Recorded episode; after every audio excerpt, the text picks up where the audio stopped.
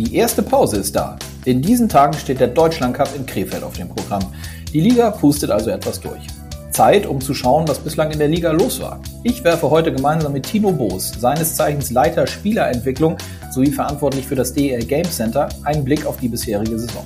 Damit hallo und herzlich willkommen zu Eiskalt auf den Punkt, dem offiziellen DL-Podcast powered by Sport 1. Mein Name ist Konstantin Krüger.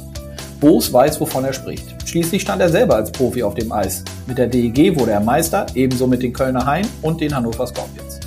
Mittlerweile ist er einer der besten Ansprechpartner, wenn es um die Entwicklung der jungen deutschen Spieler geht. Für die Liga analysiert er die Einsätze sowie Eiszeiten der Spieler in den Clubs und kann vor allem fundiert berichten, wie sich zum Beispiel die U23-Spieler in den letzten Jahren entwickelt haben. Und genau darüber sprechen wir daher etwas ausführlicher. Denn die Diskussion über Ausländerstellen sowie eine Reduzierung gibt es ja eigentlich immer wieder.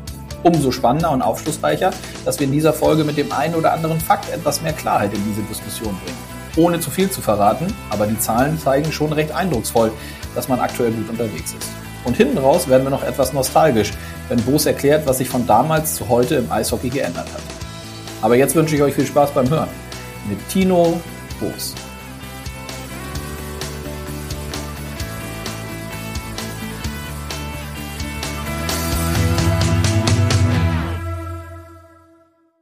Gut, wir legen los. Meine rote Lampe leuchtet. Das ist das Zeichen, dass wir auf Aufnahme sind. Es ist Zeit für einen neuen Podcast diese Woche, auf die ich mich freue. Und auf meinen Gesprächspartner, der zugleich mein Kollege ist. Und ich sage Hallo, Tino Boos. Hallo, Konstantin. Grüß dich. Grüß dich. Wo erwische ich dich? Ja, jetzt gerade zu Hause und nachher wieder auf dem Weg in die Eishalle. Ja, sehr gut. Ähm, ich habe schon gesagt, äh, wir sind Kollegen, von daher ist auch klar, dass wir uns duzen. Ähm, lass uns mal damit loslegen, den Hörerinnen und Hörern sagen, was dein Aufgabengebiet bei uns in der Liga ist. Vielleicht kannst du das einmal kurz umreißen.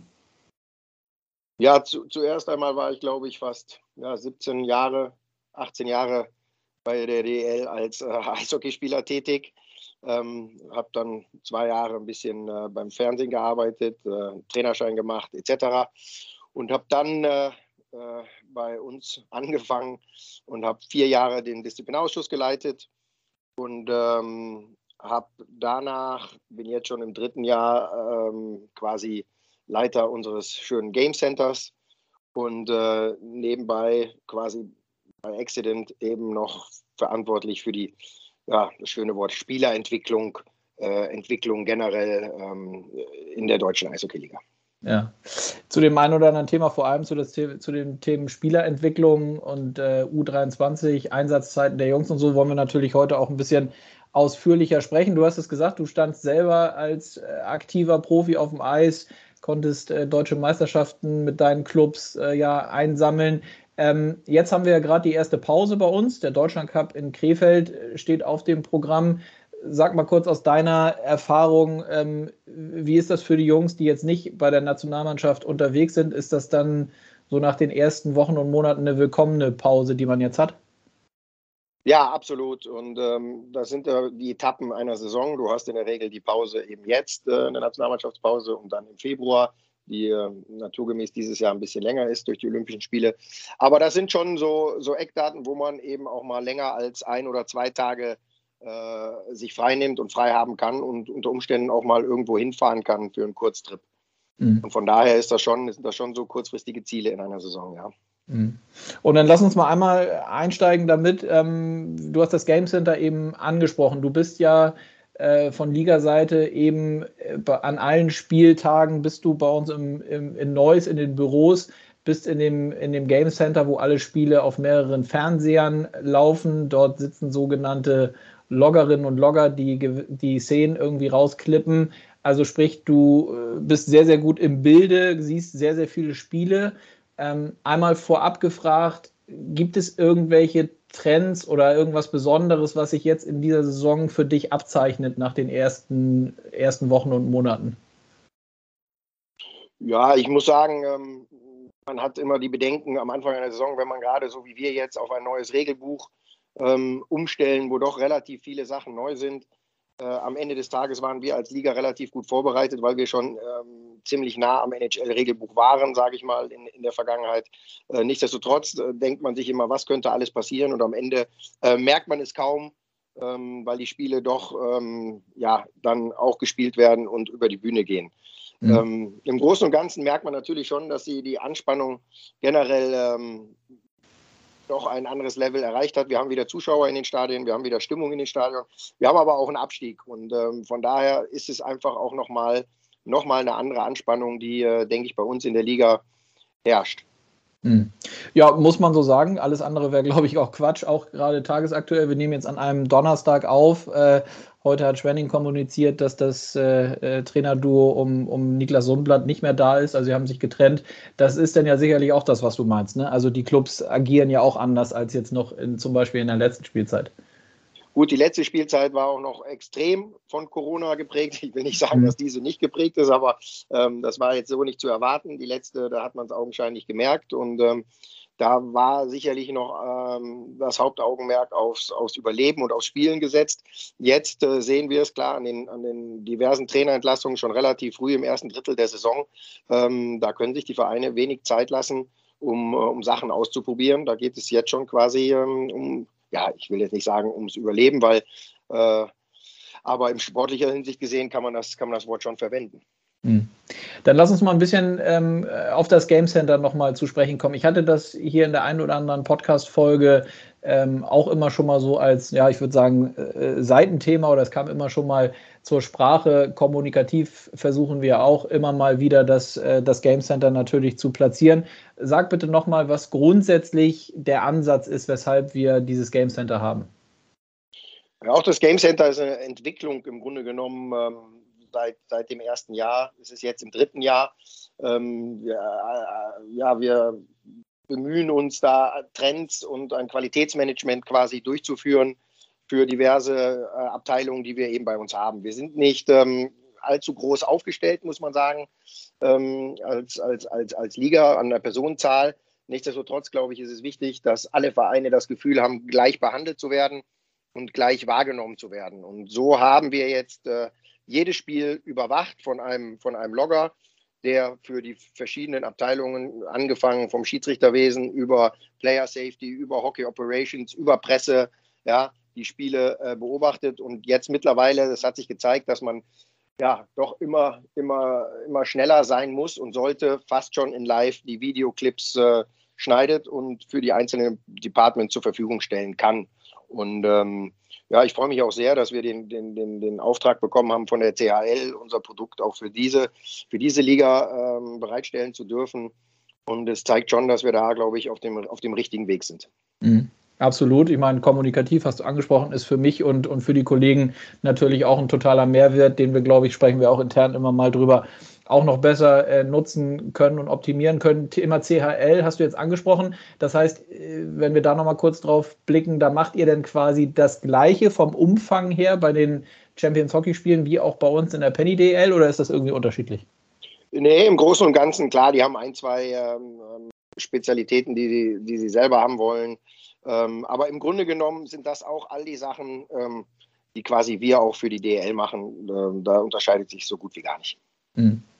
Und dann lass uns mal zu dem etwas größeren Themenblock, sage ich mal, also zumindest äh, äh was jetzt die heutige Folge angeht, ähm, Thema äh, jüngere Spieler, Spielerentwicklung äh, kommen.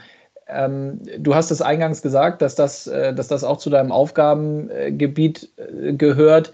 Ähm, wie sind wir aktuell bei dem Thema junge Spieler in der Liga aufgestellt aus deiner Sicht?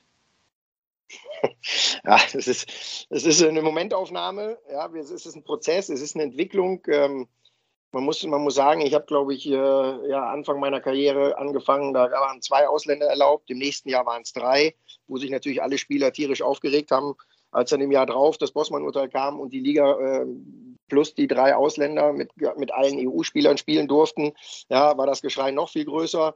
Dann hat man gesagt, okay, wofür brauchen wir überhaupt Regelungen? Wir machen die Liga komplett auf. Also habe ich hier ein, einige Jahre, ich glaube zwei oder drei, in der Liga überlebt, sage ich mal, ohne Ausländerbegrenzung, wo wir zum Teil in der Mannschaft wirklich nur ein oder zwei Deutsche waren, haben dann auch den Sport, die sportliche Quittung gehabt, sage ich mal, sind in die, in die, in die B-Gruppe abgestiegen ähm, mit der Nationalmannschaft. Äh, es hat auch da zwei oder drei Jahre gedauert, bis man kontinuierlich wieder sich in der, in der, in der A-Gruppe etablieren konnte. Ähm, von daher habe ich dann miterlebt, als es dann auch in die andere Richtung geht, als man mit 16 Ausländerlizenzen wieder mal ein, ein, ein Flock eingeschlagen hat und gesagt hat, wir müssen, müssen äh, die deutschen Spieler ein wenig, ich nenne es mal, schützen. Ähm, und von da ging es dann rauf bis, bis zu dem Stand, den wir heute haben, mit einer U23-Regel, die ähm, im, im, im, Jahr äh, 11, 12, glaube ich, dann, äh, dann beendet wurde. Ähm, und äh, ja, wenn ich jetzt so weit aushole, kann ich noch sagen, dass ich quasi ähm, als Vorsitzender des Disziplinausschusses alle, ja, ich sag mal, den Einblick in die, in die, in die Gehaltslisten der Vereine bekommen habe. Da ging es aber eigentlich um die, um, die, um die Strafen, die etwaige Verfehlungen der Spieler ausgleichen sollten oder bezahlen sollten. Und daraufhin konnte man eben dann auch nachweisen oder nachsehen, ähm, wie sich die, wie sich die Gehälter in den, einzigen, in den einzelnen Altersklassen sowie äh, Ausländern, Deutschen, Eingebürgerten etc. entwickelt hat. Und ähm, ja, es ist ja nicht so, dass, dass jetzt wir als Liga das alleine bestimmen würden, sondern dass das immer die Liga sind die Vereine und dass wir gemeinsam quasi ähm, ja, vorgeben, in welche Richtung wir gehen wollen und da natürlich auch unterstützt und da auch einen großen Dank an den, an den DEB, der ja da auch in den letzten Jahren ähm, äh, sehr viel auf, die, auf, die, auf, den, auf den Weg gebracht hat. Mhm. In der Tat, ja, das merkt man ja auch daran, dass du da ein bisschen ausholen musstest jetzt und das ist ja auch genau richtig, weil, weil der ein oder andere das vielleicht jetzt nicht so wie wir tagtäglich äh, in, in, seinem, äh, in seinem Job so macht wie wir, also der da vielleicht nicht so tief drin ist. Ähm, ist es aber aus deiner Sicht grundsätzlich so, und das Zahlen doch, zeigen doch, glaube ich, auch die, die Zahlen, die wir so haben, dass man mit der Entwicklung durch diese Regelung, die man eben mit diesem Powerplay 26 Programm, was ja auch gemeinsam mit dem DEB gemacht wurde, grundsätzlich schon auf dem richtigen Weg ist, aus, auch aus deiner Sicht, oder? Also ich muss sagen, die Zahlen, Zahlen belegen es. Ich meine, ich, ich plaudere nicht aus dem Nähkästchen, wenn ich sage, dass wir ähm, äh, in der Saison 17, 18 noch im Schnitt pro Mannschaft nur ein Spieler, der U23 war, auf dem Spielbericht äh, hatten. Mhm. Ähm, und dann, als die Regelung eingeführt wurde und wir uns verpflichtet haben, ein U23-Spieler auf, die, auf, die, auf den Spielbericht zu nehmen, verpflichtend, um mit voller Kapelle spielen zu können, wirklich auch für den einen oder anderen das ein bisschen unangenehm war, weil man ja eigentlich als Grundvoraussetzung das haben sollte. Das lässt sich leicht sagen, für viele oder als Außenstehender oder als, als, als Liga-Angestellter oder einer, der in dem Nachwuchs auch äh, involviert ist. Andererseits darf man nicht vergessen, wir reden von der Profiliga und ähm, die Profiliga ist in den seltensten Fällen, in den seltensten Ligen äh, verantwortlich ja, für die äh, Spielerentwicklung und Ausbildung. Nichtsdestotrotz glaube ich, dass die Vereine ähm, ihre, ihrer Verantwortung bewusst geworden sind und auch mit dem Fünf-Sterne-System, was sie sehr, sehr viel Geld kostet, ähm, den richtigen Weg eingeschlagen haben, um das Eishockey langfristig, nicht zu kurzfristig gedacht, sondern eben über 10, 15 Jahre ähm, aufzubauen. Und das fängt eben bei den Vereinen ganz, ganz unten an mit der Akquise. Nichtsdestotrotz hat man sich, ähm, hat man belegen können, sage ich mal, oder wir konnten belegen, dass ähm, ja, der, der durchschnittliche Deutsche, sage ich jetzt mal, der in der, in der dritten, vierten Reihe spielt, ähm, ähm, sich schon merkbar verteuert hat und wir als Liga immer älter wurden. Und ähm, dann kam eben natürlich der, der Einwurf zu sagen, pass auf, was können wir tun? Äh, die U23-Regel damals war ja auch nicht so schlecht. Wir haben viele, viele Spieler damals aus der Generation, ähm, ich nenne jetzt mal die Eisbären-Generation, Barter, Rankel, Hörtler, ähm, über dieses System reingespült. Ähm, das Problem damals war, dass sie dann eben zu teuer wurden. Sie wurden zu wichtig oder wir hatten nicht genügend Spieler. Jetzt ist der O-Ton vom DEB, dass wir wirklich genügend Deutsche jedes Jahr, junge Deutsche in das System spülen können, dass wir, glaube ich, eine U23-Regelung vertretbar etabliert haben und ähm, nochmal, das zeigen die Zahlen. Wir hatten in 2021, muss man mit Vorsicht genießen, das war die Corona-Saison ohne Abstieg, im Schnitt 3,4 Spieler, U23-Spieler pro Mannschaft auf dem Spielbericht, bei denen auch im Schnitt 3,3 über fünf Minuten Eiszeit im Schnitt hatten. Ja, mhm. Und ähm, dieses Jahr ist, kommen ja noch eine verpflichtende U23-Lizenz äh, oder Spieler auf den Spielbericht hinzu. Sind wir bei roundabout nach den ersten 139 Spielen bei 3,5 pro Mannschaftsaufstellung und bei dem Wert, die über fünf Minuten Eiszeit, also relevant, relevante Eiszeit haben, wir nennen es mal so, ähm, bei 3,1. Äh, also von daher gilt es da, die Zahlen weiterhin genau zu beobachten und ähm, auch kurzfristig dann zu reagieren. äh, um im Interesse der Liga, der Spieler, aller Spieler und natürlich auch der U23-Spieler zu ähm, entscheiden und zu vielleicht gegebenenfalls anzupassen. Mhm. Ja, in der Tat interessant. Also das heißt, das hat sich schon, hast du ja eben jetzt auch gesagt, so wir kamen da irgendwie von, von 1,1 äh, pro Mannschaftsaufstellung. Gut, das liegt schon sehr, sehr weit zurück. 18, 19 waren es dann so 1,5, ne? Und mhm. bis hin zu jetzt 3,4, 2021 und so wie du gesagt hast, 3,5. Ähm, verstehst du denn trotzdem die Diskussion, die immer wieder mal kommt, dass der eine oder andere sagt, ja, das ist trotzdem, oder nicht trotzdem, das ist nicht genug, es müssen noch schneller und noch kategorischer die Ausländerstellen äh, limitiert werden, damit noch mehr junge Spieler die Möglichkeit haben, in der Penny DEL zu spielen. Wie, wie blickst du da drauf? Ja, absolut habe ich da Verständnis für und augenscheinlich und vordergründig. Ich als Spieler, natürlich habe ich mir gewünscht, dass die Ausländer gesenkt werden. Äh, ist doch ganz klar, weil du deine eigenen Stellenwert natürlich auch dann dementsprechend schneller verfestigen. So, so offen und ehrlich muss man sein. Ähm, nichtsdestotrotz glaube ich, dass die gestandenen guten DEL-Spieler sich nicht beschweren können, weil ihr, ja, ihr ihre Daseinsberechtigung und ihre, ähm, ja, Daseinsberechtigung ist falsch, aber ihre, ihr Standing und, und, äh, und sie natürlich auch der Mannschaft äh, absolut helfen können und müssen und sich da auch durchsetzen müssen, ähm, absolut die Möglichkeit haben, auch, auch sehr gutes Geld zu verdienen und äh, ihre Position zu wahren. Nichtsdestotrotz, glaube ich, ist der Ansatz nicht verkehrt, äh, den Jungen eine Chance zu geben und sie da reinzuspülen, ob sie sie nutzen am Ende des Tages. Ähm, dafür sind sie selber verantwortlich. Ich mhm. muss sagen, dass es irgendwo eine Grenze geben muss mit 23. Äh, und das ist eigentlich auch ganz schön oder ganz interessant zu sehen, dass die Spieler jetzt auch immer jünger werden. Wir haben jetzt eine Diskussion über die U20-Spieler, die zur Weltmeisterschaft gehen, die aber alle schon in der Liga spielen. Ähm, und äh, das sieht, zeigt schon, dass die Spieler immer jünger auch in die Liga. Das heißt, sie werden, sie sind besser ausgebildet. Ähm, sie haben die Möglichkeit, früher in der Liga zu spielen. Dass sie dann irgendwann mal den Sprung geschafft haben müssen. Und ob das jetzt bei U23 ist oder U22, U24 ist schon fast zu spät in meinen Augen. Ja, oder vielleicht irgendwann mittelfristig sogar bei U21 liegt. Da werden wir ein Auge drauf haben und werden auch dann reagieren können müssen, wenn, wenn, wenn dem so ist. Aber wir können keine, keine Reservate freihalten äh, für Spieler, bis sie denn dann irgendwann mal 26 oder 27 sind. Mhm.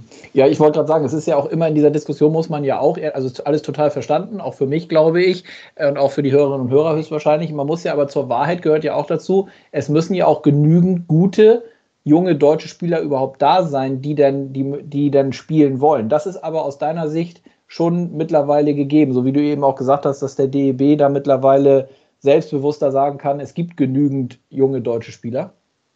Das hat der DEB uns nachgewiesen. Das haben die, die Turniere, die U-Turniere der letzten Jahre gezeigt. Ähm, dass wir da auch immer noch Luft nach oben haben, ist, ist auch klar. Nichtsdestotrotz wurden in diversen Treffen äh, generiert vom DEB, dass eben die und die Anzahl an DEL-tauglichen Spieler, sofern man das denn sagen kann, ab U, 17 U18 ja, grundsätzlich ähm, zur Verfügung stehen. Das war vor fünf oder zehn Jahren noch anders. Das war auch ein ganz gewisser Punkt, warum man eben jetzt von zwei U23-Stellen auf drei U23-Stellen, was wirklich schon Sprung, Sprung war, gegangen ist. Ähm, es war auch grundsätzlich mal angedacht, sogar auf vier U23-Lizenzen äh, zu gehen. Das mhm. hat man aber jetzt erstmal verworfen, weil das wohl Stand jetzt ein zu großer Sprung ist und eine zu große Verknappung des Marktes ähm, bedeuten würde. Mhm, das ist ja auch nochmal interessant. Also für die, vielleicht für den Laien hört sich das denn so einfach an, wenn man sagt, so wie du auch sagst, das hatten wir jetzt vor dieser Saison, man geht von zwei auf drei U23 Stellen, ist dann schon, wie du jetzt auch sagst, ein richtig gehöriger Sprung. Also auch erstmal diese eine Stelle muss man dann irgendwie äh, ligaweit dann äh, ja durchsetzen und besetzen können, richtig?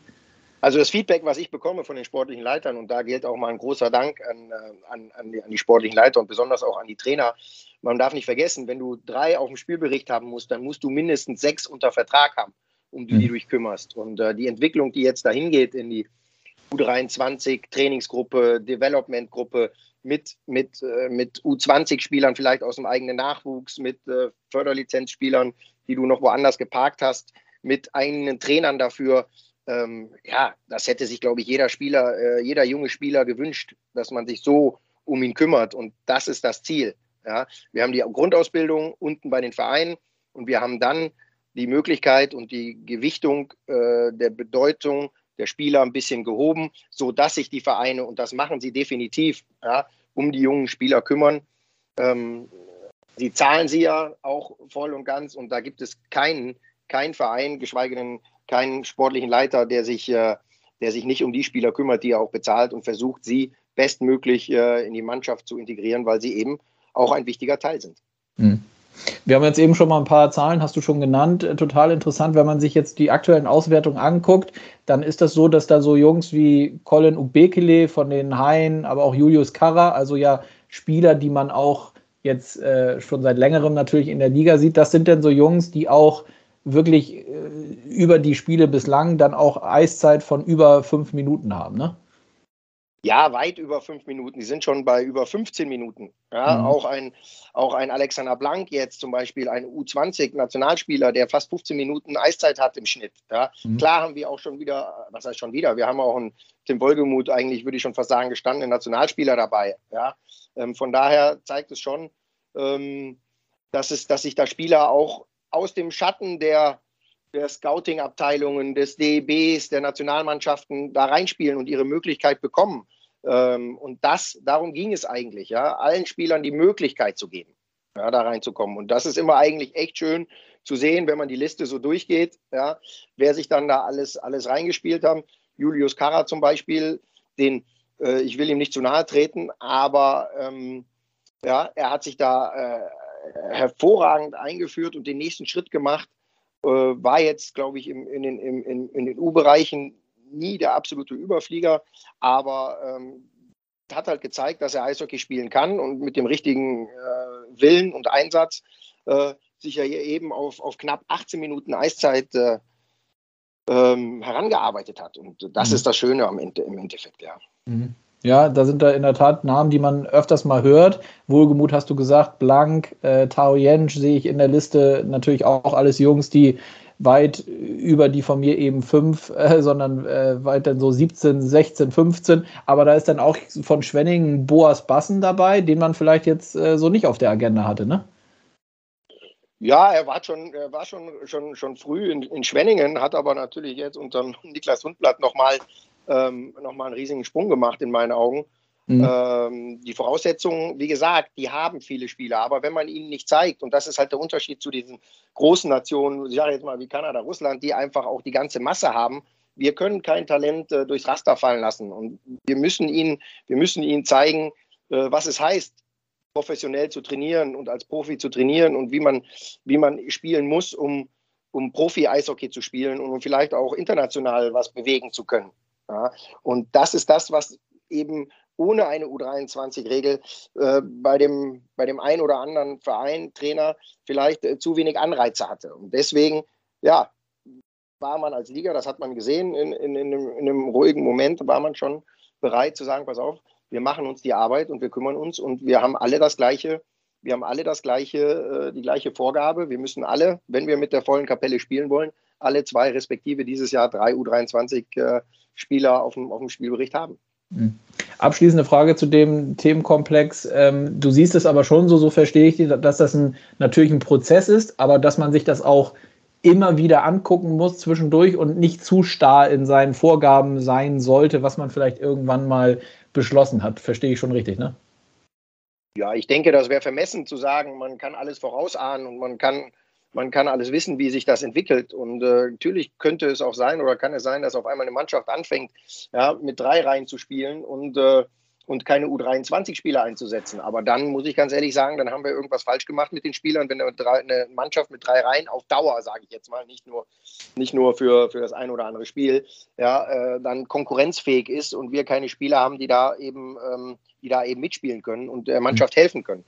Ähm, ich bin vorhin nicht, äh, nicht ausgewichen, aber die Ausländerfrage steht natürlich immer im Raum und wir, wir haben sie und wir haben verschiedene, verschiedene äh, Blickwinkel auf diese Sache. Ähm, Fakt ist, ähm, man muss sich schon auch vor Augen halten, dass wenn eine Mannschaft, äh, ja, wenn wir, wenn wir nur ein Ausländer runtergehen würden oder die Vereine sich dafür entscheiden würden, einen Ausländer runterzugehen, dann würde dem, den, den, ich sag mal, den unteren sieben, acht, je nachdem wie viele Mannschaften, ihr, ihr bester Deutscher genommen werden, ja, und noch ein Ausländer, was die Schere, die, die, die Chancengleichheit in der Liga sicherlich ähm, noch weiter auseinander äh, dividieren würde. Ja? Mhm. Und von daher ist es echt ein schmaler Grad. Nichtsdestotrotz ähm, ist das jetzt die Herangehensweise. Auch das wird nach wie vor jedes Mal diskutiert und, und beobachtet. Das steht jetzt so. Ich finde, das ist auch kein, kein Totschlagargument, äh, warum und wieso jetzt äh, der Nachwuchs oder die U23-Regel funktioniert oder der deutsche Nachwuchs funktioniert, weil äh, in der perfekten Welt ja, sollte es schon so sein, dass wir vielleicht ähm, äh, Mannschaften haben, die äh, von sich aus eben nur mit sechs, fünf, das wäre schon okay, Ausländern spielen und es schaffen, eben den Rest mit deutschen, mit deutschen äh, Positionen zu besetzen. Mhm.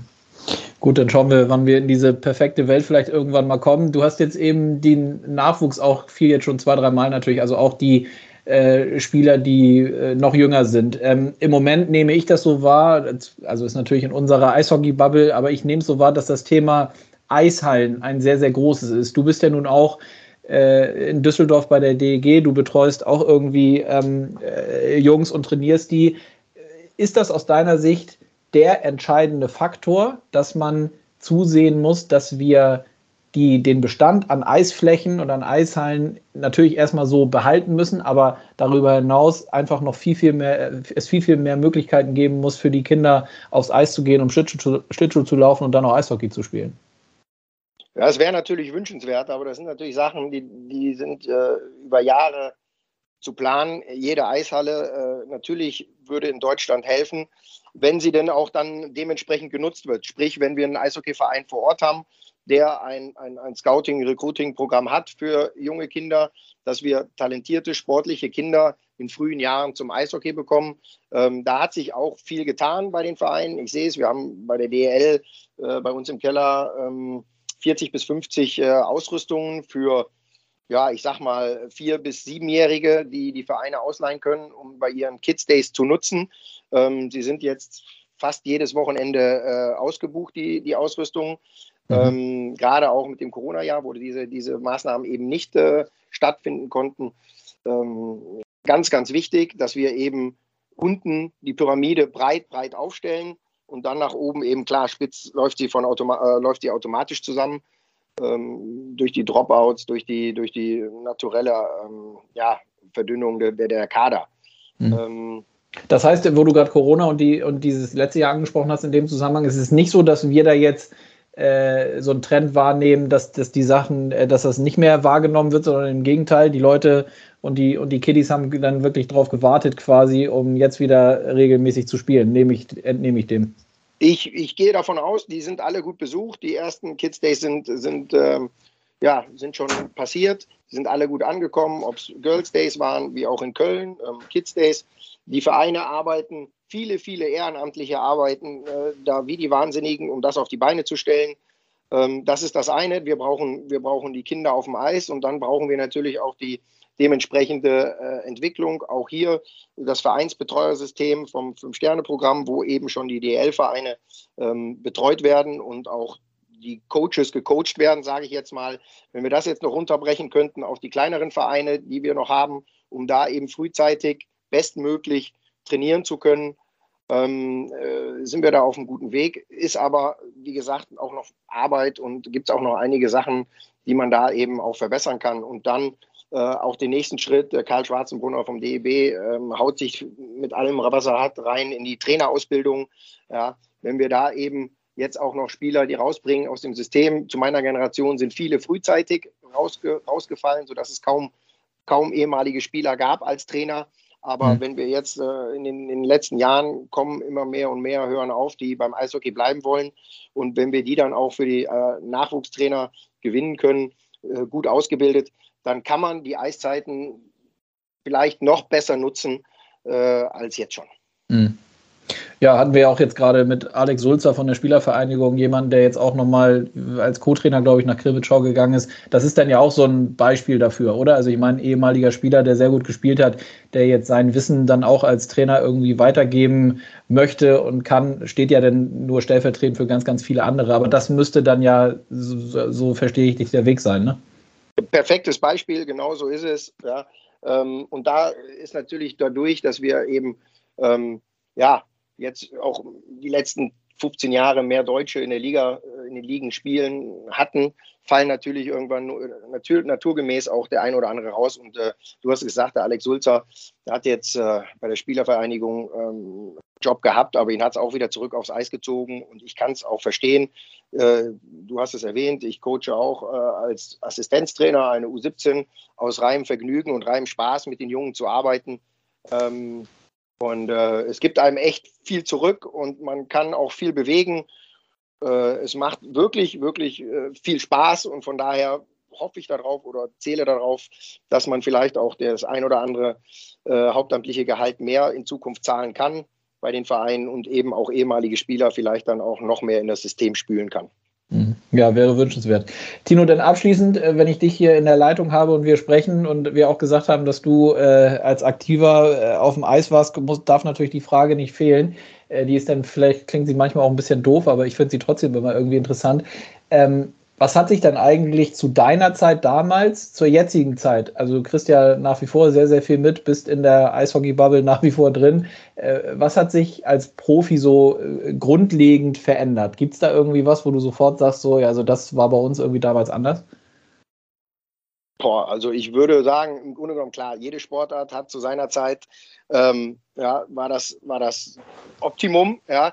Ich mhm. brauche jetzt nicht sagen, dass das Spiel schneller geworden ist, sie sind athletischer geworden, Spieler sind nicht mehr ganz so, so, so muskulös wie früher, da war das wichtiger mit Haken und Halten. Aber ich glaube, im Großen und Ganzen, was sich geändert hat, ist, ist, ist äh, Social Media, ja, mhm. was es auch schwierig macht, ähm, zum Teil die, die, die, die Eigenleistung vielleicht ähm, ähm, zu akzeptieren und an, anzuerkennen, wenn dir, keine Ahnung, irgendwie bei, bei den Plattformen tausende von Leuten sagen, wie, wie gut du gespielt hast, ja, und du hast aber dann auf einmal einen Trainer, der dir dann auf einmal erklären soll, dass es vielleicht doch nicht so war. Ja, dieses Ganze drumherum, dieses äh, Aufpassen, was man wo, wie macht und sagt, ich glaube, da hatten wir schon echt eine tolle Zeit, ähm, dass man vielleicht mal vom Fotografen von einer Straßenseite geknipst wurde, aber das war, war, war eher die Seltenheit. Und von daher ist dieses, dieses, dieses klar, dieses Professionelle, dieses 24-7, wie in allen anderen Sportarten auch, äh, sicherlich die, die, die Haupt, äh, Hauptveränderung. Mhm. Oder an welche Stationen? Also du, ich will jetzt nichts vergessen. Düsseldorf, Köln, Hannover, Kassel, richtig?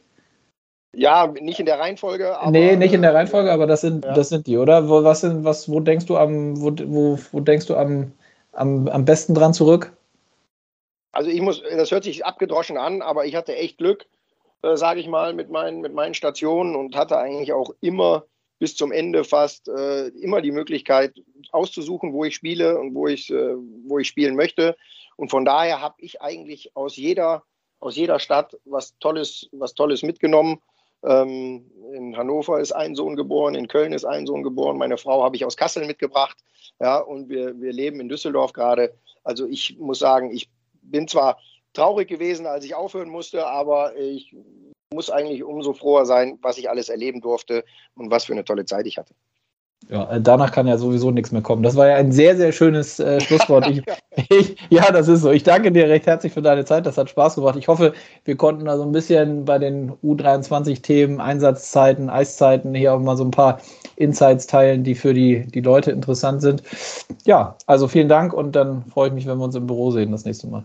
Alles klar. Konstantin, danke dir und dann ciao, ciao. Ciao. Sehr interessante Zahlen, die Tino Boos im Gepäck hatte. Am kommenden Montag sitzen die sportlichen Leiter der Clubs in Düsseldorf übrigens wieder zusammen, um die aktuellen Themen zu besprechen. Sicher kommen dann auch die Zahlen von Boos zur Sprache. Ich hoffe, es hat euch gefallen und ihr lasst für diesen Podcast eine gute Bewertung da. Darüber würde ich mich sehr freuen. Und solltet ihr eiskalt auf den Punkt noch nicht abonniert haben, so holt das doch gerne nach. Denn dann verpasst ihr keine Folge mehr. Und ich bin gespannt, wie die Eishockey-Welt nach dem Deutschland Cup in der nächsten Woche aussieht. Bis dahin macht's gut und bleibt gesund. Euer Konstantin.